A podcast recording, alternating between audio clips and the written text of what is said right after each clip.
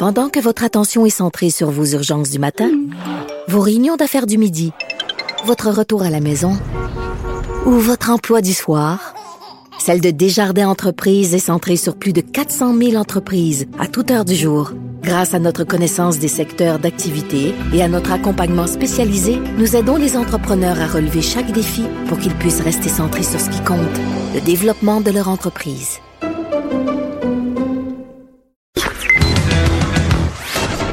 Connaît tous les dessous de la politique. L'économie, la santé, le transport. Chef du bureau d'enquête de l'Assemblée nationale. Antoine Robitaille. Là-haut sur la colline. Cube Radio.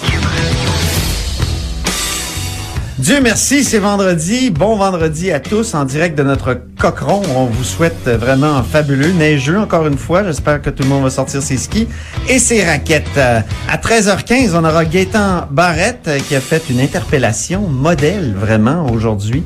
Il a grillé le, le président du Conseil du Trésor. On va discuter de ça avec lui. À 13h30, Annabelle Blais, surnommée Annabis, euh, donc la reporter experte en matière de débat sur le cannabis.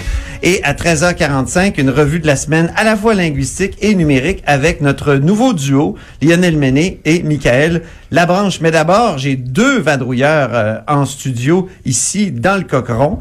Euh, deux vadrouilleurs dont le premier, euh, nous écoutons sa musique de présentation. Elle est pleine de roses. Donnez-moi des roses, mademoiselle, car j'ai rendez-vous.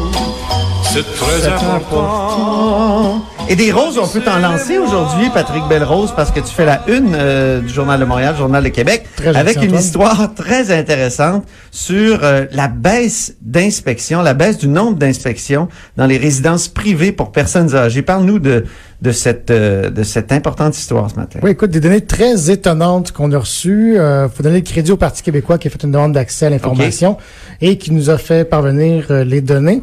Donc, les inspections aléatoires dans les résidences privées. Donc, on va vérifier, par exemple, les mesures d'incendie, les questions des des- les registres pour les accidents, incidents, etc., etc.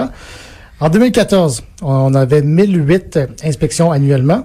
Par la suite, 931, 675, 747. Jusque-là, ça reste, disons, normal. On a toujours sept inspecteurs environ qui se prennent à travers le Québec et qui font des, des visites comme ça aléatoires.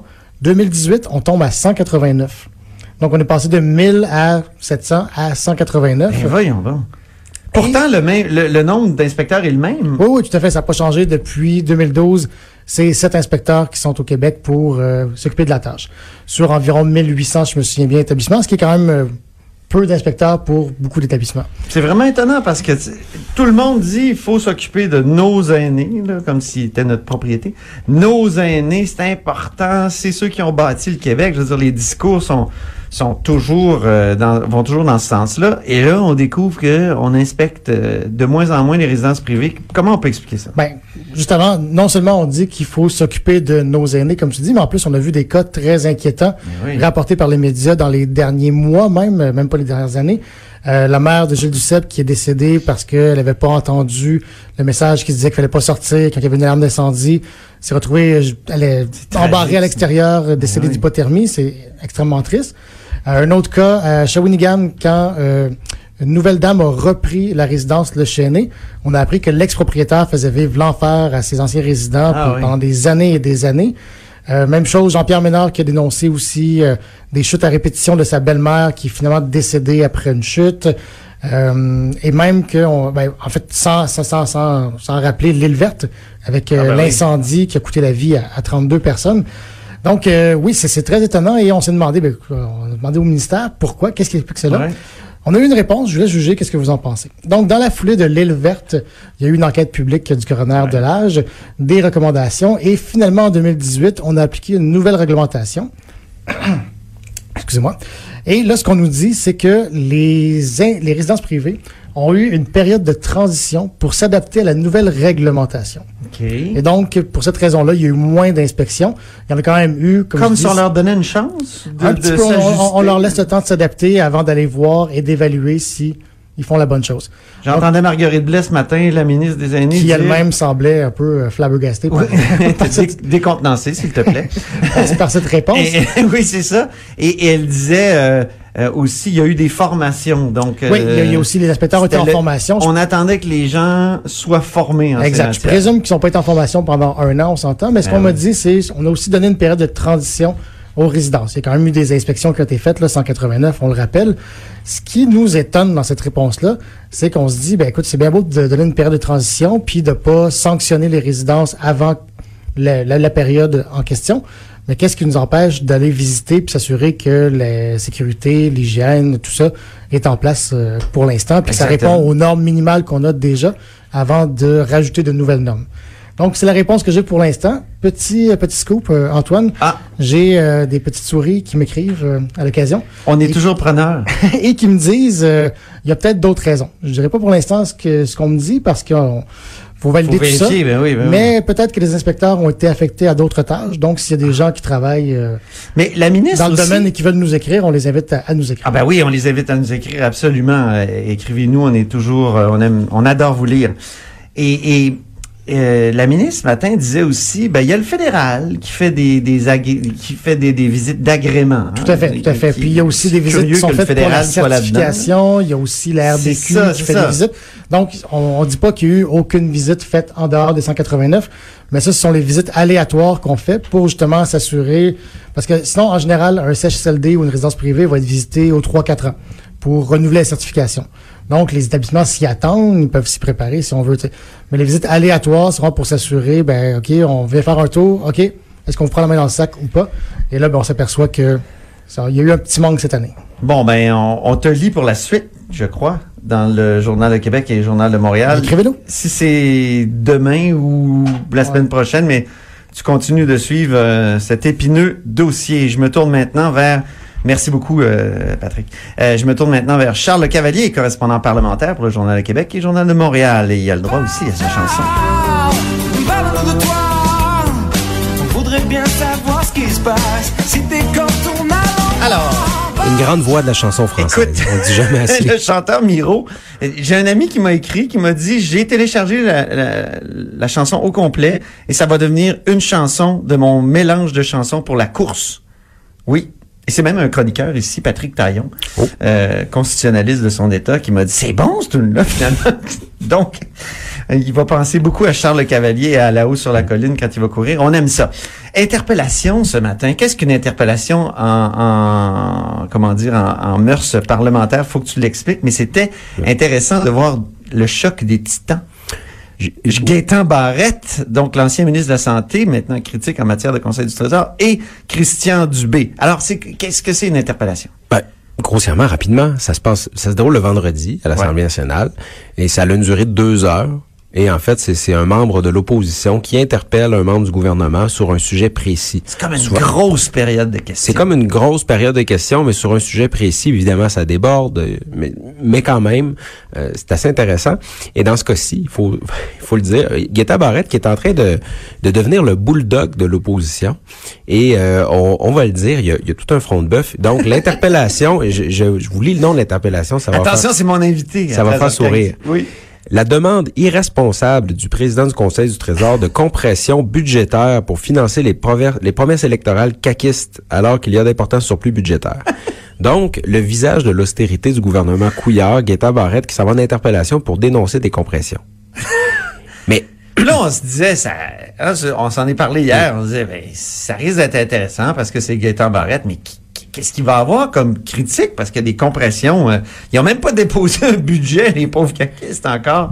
Et, je veux dire, mais, mais c'est très intéressant. En et fait. finalement, oui, c'est ça. hein. Oui, et oui, parce que bon, évidemment là, si on survit au premier choc un peu ironique de, de cette interpellation là, Ouais. quand même, bon, Guetta Barrette, il, il accepte. Et p- je pense qu'il savait très bien en se lançant dans l'arène qu'il allait se faire critiquer pour les compressions qu'il y a eu à l'époque du gouvernement Couillard. Bon, il les assume. Et là maintenant, ben, il pose des questions sur le cadre financier de la CAC, parce qu'en fait, il cite Christian Dubé dans son passé de, de membre d'opposition, qui disait tout est fait pour cacher le plus d'informations possible. Là, je cite Christian Dubé, cité par Guetta Barrette. Car l'information est le nerf de la guerre, c'est le pouvoir. On peut faire croire n'importe quoi aux gens. Donc, il a pris des citations de Christian Dubé, président Ah, du Conseil du Trésor, qui était devant lui, puis il les a, Et- il lui a renvoyé Et au là, il, visage. il demande à Christian Dubé plus de transparence. Bon, parce que dans le cadre financier de la CAQ, on indique qu'il va y avoir des compressions. Je pense que la première année, c'est 400 millions de compressions. Ah oui. Là-dedans, il y a 150 millions de réduction de dépenses de programme. Et Christian Dubé dit non, non, non, c'est pas des compressions. C'est de l'optimisation. Non, on a Ah. déjà joué dans ce jeu-là, là, mais bon, Avant, c'était, c'est pas de la rigueur. C'est pas de l'austérité. c'est de la rigueur. Et là, Ouais, c'est pas, c'est pas des compressions, c'est de l'optimisation. Ah, Et oui. Christian Dubé n'a pas pu donner d'exemple concret, à part là, bon, euh, ce qui a été annoncé récemment par la CAC là, pour ce qui est des, des- de l'info nuagique, là, qui est des données qui vont être euh, données peut-être en appel d'offres à Amazon ou aux autres géants de l'informatique. Il n'a pas pu donner d'autres exemples. Mais là, il n'a est- pas arrêté de répéter qu'il y a Mhm. actuellement 437 serveurs sur lesquels ça. il y a de l'info nuagique Ouais. et des données stockées, puis on va réduire ça à deux. Exactement. Donc ça, c'est ça. C'est le seul exemple qu'il peut donner. Mais là, Guetta Barrette, qui, qui- qui est très habile et puis qui, qui a tout à fait raison d'ailleurs là-dessus, il dit, ben là, écoutez, vous citez votre cadre financier hein, pour parler des compressions, mais ces compressions-là vont être plus importantes que vous que vous le dites, parce que dans votre cadre financier, vous évaluez que les les, euh, les maternelles 4 ans allaient coûter 250 millions. Or, Or, hier, euh, François Legault dit, ben finalement, ça va être entre 400 et 700 millions oh, oh. encore une fois, dans le cadre financier, bon, on dit que la, la réduction de la taxe scolaire, ça va être 700 millions. Euh, le gouvernement a admis le mois dernier que ça allait être 900 millions et je sais que les collègues de Radio-Canada disent que ça va maintenant dépasser le milliard de dollars. Donc, et, et puis là, il dit il y a aussi des promesses que la CAQ a faites qui ne sont ne se retrouvent pas dans le cadre financier. Donc, ça, on veut le financer, toutes ces promesses-là, en fait, ça va être pas mal plus d'optimisation, dit Christian Dubé, de compression, dit Gaétan Barrette. Euh, et là, un autre aspect original de la lancée de Gaétan Barrette, c'est de dire, écoutez, moi, j'étais aux commandes du pouvoir il n'y a pas si longtemps. Ouais. Et franchement, avec toutes les coupures qu'on a fait, là, c'est pas vrai qu'on peut faire d'autres optimisations sans couper des services, parce qu'on a vraiment coupé. dit monsieur, on s'est rendu à l'os. Ouais, il a pas, il a pas, pas aller plus loin.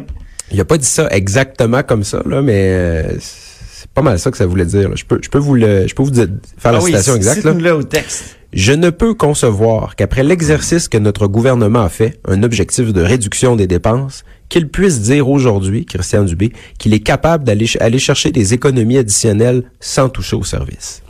Ah oui, parce que c'est ça la question. Mhm. C'est que les caquistes ont promis de couper puis de dépenser plus. Habituellement, ça, ça fait en sorte que les services sont touchés. Et Et Christian c'est là-dessus là, que revenait constamment Barrette. Et là, Christian Dubé aussi, bon, euh, je ne sais pas si c'était une erreur, je sais pas si- bon, s'il souhaitait vraiment dire ça, mais là, il a parlé des trois années d'austérité libérale. Il a utilisé le mot austérité. J'ai trouvé ça fascinant.